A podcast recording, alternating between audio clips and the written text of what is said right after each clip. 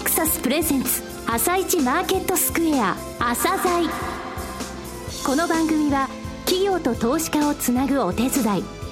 プロネクサスの提供でお送りします。皆さんおはようございます。アシスタントの玉木葵です。それではスプリングキャピタル代表チーフアナリストの井上哲夫さんと番組を進めてまいります。井上さんよろしくお願いします。よろしくお願いします。今日も楽しみなゲストをお招きしています今日ご紹介するのは証券コード8977阪急リート投資法人です。はい、えー、阪急さんですね。阪急リートさんなんですけれども、はい、えー、東京のリートは多いんですけど、実はね、東京以外を基盤としているリートって日本に2つしかないんですよ。えー、で、関西がこの阪急さん、はい、で、それから福岡リートさんっていうのがあるんですけれどもね、はい、えー、関西一つってなんか不思議な感じでしょ？そうですね、はい、でしたね、うん。じっくりお聞きください。はい。朝鮮今日の一社です。朝鮮今日の一社。証券コード 8977J リートである阪急リート投資法人さんをご紹介いたします。お話しいただきますのは、阪急リート投信株式会社代表取締役社長、白木義明さんです。よろしくお願いいたします。よろしくお願いします。えー、昨年11月に第23期の決算迎えられて、もう上場されて10年以上ですね。J リートの投資物件といいますと、どうしても東京圏のえ物件が多くて、それ以外の地域を中心にリートを組まれているのは阪急リートさん、はい、あと福岡リートさんだけなんですよね。えー、非常に今日は楽しみにしておりました。さて、現在のポートフォリオの地域別の比率とかですね、組入れアセット別のですね、比率、えー、こういった部分をお話しいただけますか？私ども阪急リートは、京阪神を中心とした関西圏へ重点投資しています。はい。取得額ベースでの地域別の比率は、関西圏が約7割、東京などが残りの約3割を占めています。はい、関西圏の中でも、西日本最大の商業集積地である梅田エリアや、スポンサーである阪急阪神の沿線エリアを中心に、人口が多い地域や、継続的に増加している地域など、中長期的に強いエリア、強い物件に投資していることが特徴です。はい、用途別ではショッピングセンターやスーパーマーケットなどの地域密着型商業施設、また都市型商業施設、そしてホテルといった商業施設へ約7割、うんはい、オフィスやその他用途が約3割となっています。先ほどあの、スポンサーという言葉が出ましたが、スポンサー会社について教えてください。はい。スポンサーは阪急阪神ホールディングスです。阪急阪神ホールディングスは鉄道、バスなどの都市交通事業、不動産事業とともに、宝塚景駅や阪神タイガースといったエンターテイメントコミュニケーション事業、トラピックス等の旅行事業、そして国際輸送事業、さらに阪急阪神第一ホテルのホテル事業をコア事業としています。はい、不動産事業の歴史は古うございます。創業者の小林一三が1910年に大阪の池田室町において建売り住宅の分譲を始めたことが起源となっておりまして、もう100年以上の歴史があります。で、その室町住宅では全国に先駆けて、当時としては先進的なカップ販売を行いました。今でいう住宅ローンみたいなものですね。うん、当時、月12銭とかといったサラリーマンの月給で買えるお家ということで強く売り出したようでございます。勇気ありましたね。お家のカップ販売っていうのは。明治時代の終わりですので、当時としては鉄道もまた住宅分譲もいわば今でいうベンチャービジネスみたいなものですね。そうですよね。スポンサーの長い歴史と、はい、私どもリートの連携についてお話したいと思うんです。はい、スポンサーの開発物件や保有物件の取得を行うだけではなくて、毎週定例的に物件情報を共有し、検討する場を持つなど、強い関係性を保っております。はい、物件取得競争が激化し、価格が高騰している中において、スポンサーとの連携により、適正価格水準での物件取得を目指しています。うんとなると、パイプラインの提供だけではなく、情報っていう部分で非常に密接な関係があるということですね。その通りですね。うん、スポンサーとは人的なつながりもございますし、物件情報でも共有をしているということです。はい、ただ、御社、の、直接取得って言いますか、スポンサーから出ない物件もありますよね。はい。えー、運用会社独自の物件情報の強化も図っておりまして、はい、例えば、2016年11月に取得しました兵庫県所在のオアシスタウン伊丹河野池、はい、これは敷地案件です、うん、また東京都港区所在の北青山三丁目ビルなど私ども外部の会社から直接取得をしています。はい、この北青山三丁目ビルの時は話題になりましたね。はい。港区からは緑のまちづくり賞を頂戴いたしました。あ、そうですか。はい。えー、先ほど用途別でですね、商業施設に約7割とお話がありましたが、稼働率の部分ちょっとお聞きしてよろしいですか？はい。昨年11月の23期末の時点で、はい、ポートフォリオ全体の稼働率は99.1%と非常に高くございます。はい、また1か月後である昨年12月末時点では99.7%とさらに上昇いたしました。99.7?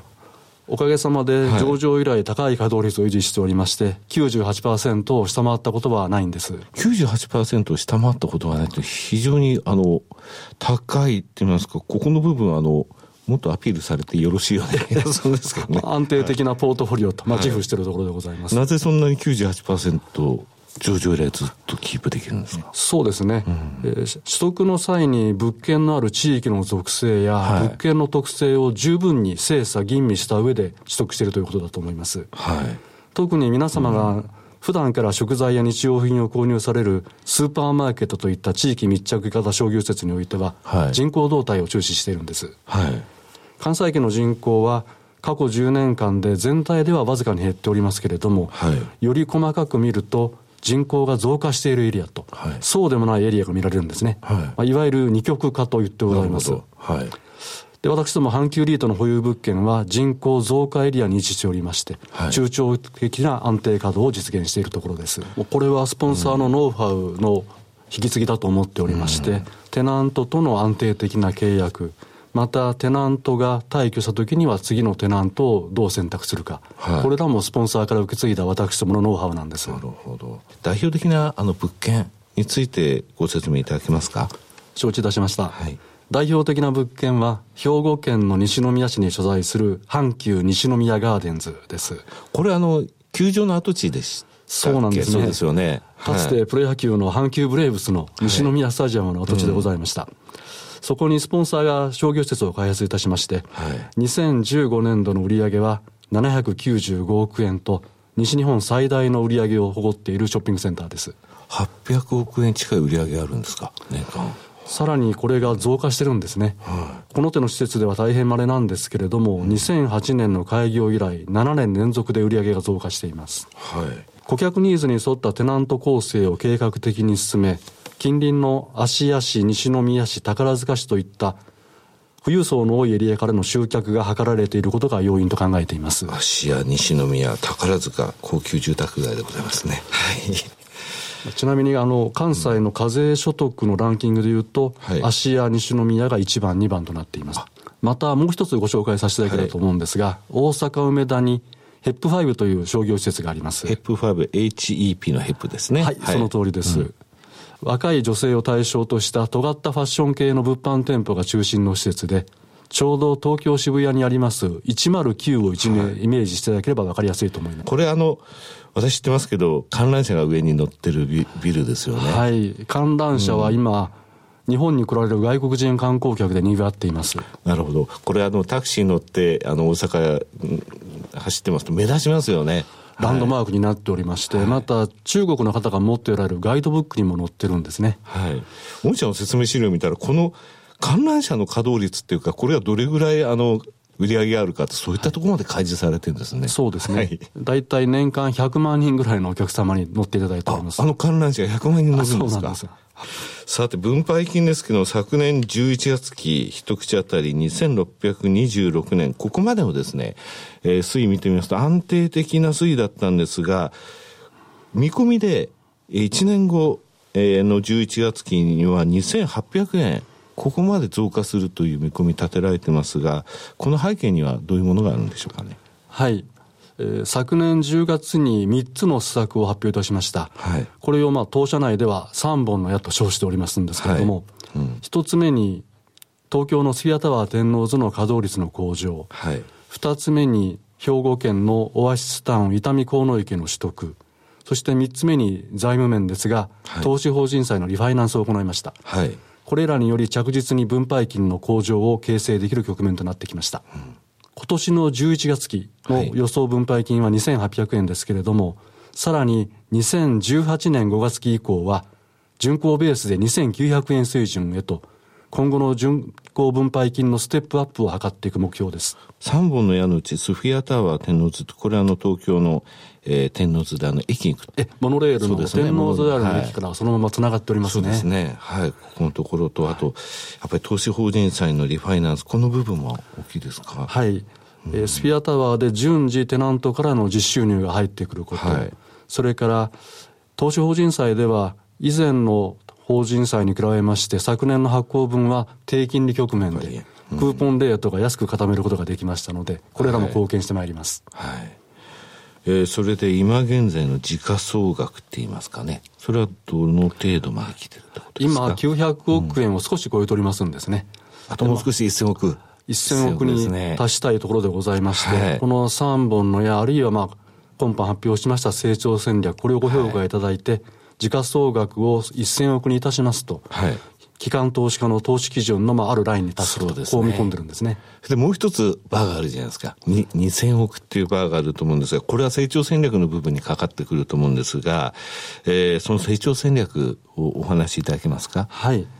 えー、中長期的なフェアバリューを重視しつつ、2020年中に現在の資産規模である1416億円から2000億円へ増加していきたいと考えています。はい、資産規模で2000億円ということですね。はい。はい、用途別においては、都市型商業施設、地域密着型商業施設、ホテルに重点投資していきます。はい。ただ、今のこの不動産市況の活性化の場でございますので、はい、買い急ぐようなことはせず、中長期的なフェアバリューを重視していく方針は変えません。うん、はい。また先ほどお話ししましたように、今後の巡航分配金のステップアップを図るとともに、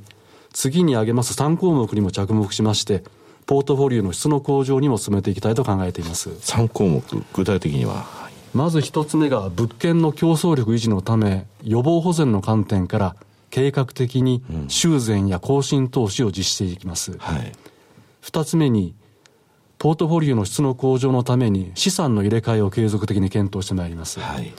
そして3つ目に将来のリスク要素の解消を図ることです。うん、例を挙げますと、今後予想されます金利の上昇ですね。はい、これに対する抵抗力を高めるような取り組みをさせてございます。なるほど。二つ目に挙げられたポートフォリオの質の向上の、そのための資産入れ替え。これあの資産規模が大きくなると、ますます、えー、ワークしてくると、そういうことですね。まあ、資産規模の拡大とともに、例えば低い利回りの資産と高い利回りのものを入れ替える。はい、あるいは、うん、含み損のある物件を中期的には外部化していく。こういった取り組みがございます。なるほど。えー、最後になりましたが、リスナーに向けて一言お願いします。はい。阪急リートは、阪急阪神ホールディングスをスポンサーとするリートで、関西圏へ7割、商業施設へ7割を投資していることが特徴です。関西圏に重点投資する唯一のリートとして、はい、地域分散の観点から投資をいただくことが多ございます。格付けは日本銀行の投資適格の基準の一つである WA マイナスとなっています。中長期的なフェアバリューを重視し、2020年中に2000億円へ増加させる目標を掲げました。また、2018年5月期以降の分配金については、巡航ベースで2900円水準へ上げていく目標を掲げてございます。今後も着実な成長軌道を歩んでまいりたいと念願しております。白石さん、本日はどうもありがとうございました。ありがとうございました。今日の一社、阪急リート投資法人でした。さらに井上さんに阪急リート投資法人についてお話しいただきます。はい、えー、関西を地盤とする唯一のね、えー、リートさんですけれども、はい稼働率は99.7%ですって。それをね、冷静にお話しされてましたから。残りの0.3%逆に気になるよね。はい、これね、なんでこんなに高い稼働率なのかっていうと、不動産は雨の日に見ろっていう言葉があるんですけどもね、はい、商業施設でも雨とか土砂降りの時にもきちんと見に行ってどれぐらいの稼働率なのかとか、どれぐらいお客さん来るのかってい。うのをじっくり調べるんですって。で、これスポンサー会社と物件だけじゃなくてね、はい、毎週1回情報共有してますでしょ。はい、これやっぱり強いんですよね。で、この会社、あこのリードさん1月24日の決算で公表して、この分配金のこのこれから先も書いたんですけれどもね、はい、上がるってことを、この時点で大体14万5千ぐらいだったんですよ。はい、で、この時の利回りが3.6%超えてて、はい、で、今現在15万5千ぐらいのところで基準価格、えー、あの、価格がですね、横ばいで推移してるんですが、投資口の金額ね、はい、これでもやっぱり3.4%ぐらいあるんですよ。ですので、ちょっと押したら NISA、ちょっと押したら NISA って入れていくのはね、はい、非常にあの面白いと思いますよ。はい。はい、いや思い切りというか、目の付けどころがさすがだなという。梅田ってあの大阪駅のね、近くで、東京でいうとやっぱりあの、東京駅の近くみたいなものですよ。はい、あそこら辺も阪急阪神さんの建物だらけなんでね、はい、三菱商事さんみたいなイメージですよ。そうです、ね、大阪でね。はい。あ三菱地所さん、ごめんね。はい。はい。はい。それでは一旦お知らせです。企業ディスクロージャー IR 実務支援の専門会社プロネクサス上場企業のおよそ6割2200社をクライアントに持つこれはアジア証券印刷の時代から信頼と実績を積み重ねてきたからこそ。さらにプロネクサスが目指すのは企業と投資家をつなぎ日本の株式市場を活性化させることです。プロネクサス私たちは個人投資家の皆さんを応援します。井上哲夫。今日のストラテジーそれでは井上さん、後半の解説もよろしくお願いいたします。はい、えー、アメリカの方は強いですね。これで4日連と2万飛んで500ドルを超えてきました、ダウ。はい、まあ、あの、昨日のね、段階でメルマガにも書いたんですが、2万ドルってとこはちょっと硬くなったなと。はい、一旦押してもまた戻ってくる、えー、加減のレベルになったなってイメージがあるんですが、えー、日本の方は一方で1万9500円っていうのは何度もまたぐラインだって昨日書いたんですよ。はい、昨日寄って1万9500円超えて、えー、その後に、えー、大統領補佐官のクリンさんの、はい、が辞めるってことと、東芝の決算の発表見送り、はい、えー、この話によって結局220円安でもう一回落ちたわけね、日経平均が1万9500円のところ。で、また、あの、海外ではイエレン議長が3月に利上げを示唆するようなことを言ったので、また1万9500円シカゴで超えてるんですよね。この1万9500円ってちょっとまだ、あの、上にも下にもまたぐラインにはなってくると思うんですけれどもね。ただね、一つ注目してほしいのは、あの、ゴールドマンサックスというアメリカ、米系の証券のね、トピックスの先物のやっぱり売り買いなんですよ。はい、で先週、水木金って木曜金を日本のところマーケット上げる前にね、はい、だから大統領とあの安倍さんあったでしょ、えー、その前のところからやっぱりちょっと変わってるんですよね。はい、でこれは結構長期のね、投資家の動きっていうのを表すので、えー、ゴールドマン・サックスのトピックスの縦玉っていうのは、えー、見ていてほしいなと、はい、これがね、一旦止まってたんだけど、また先週末買いましたよと、はい、でまたちょっと止まると思うんだよね。はい、ただ、これは減少に向かわない限り、そう相当大きな、その、えー、逆にトレンドとして下の方に向かうってことはないのかなと思うので、はい、これが注目なんですけどもね、はい、ただね、海外行ってて、あの海外出張してたんですよ。はい、ただね、ヘッジファンド全然売ってないよ、アジア。だ10月、11月、12月ってトータルで2500億円アジア売ってるんですが、はい、やっぱりヘッジファンドは売ってないと思いますね。はい、中国かな。特にウェルスファンドかな。気になるところ、ね、まあ、の数字が分かったらまた、あの、はい、発表します。はい。はい、井上さん、今日もありがとうございました。また来週もよろしくお願いいたします。この後は、東京市場の寄り付きです。朝鮮この番組は、企業と投資家をつなぐお手伝い、プロネクサスの提供でお送りしました。